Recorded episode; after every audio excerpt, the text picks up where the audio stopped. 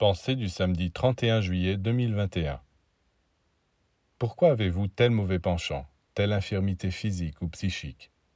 Parce que dans vos vies passées, vous n'y étiez pas instruit et vous vous êtes laissé aller à mener une existence déraisonnable.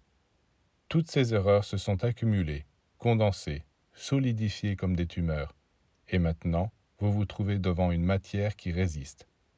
Alors que faire? Utilisez le procédé inverse en faisant fondre cette humeur au feu de l'esprit et en créant d'autres formes et expressions plus pures, plus harmonieuses.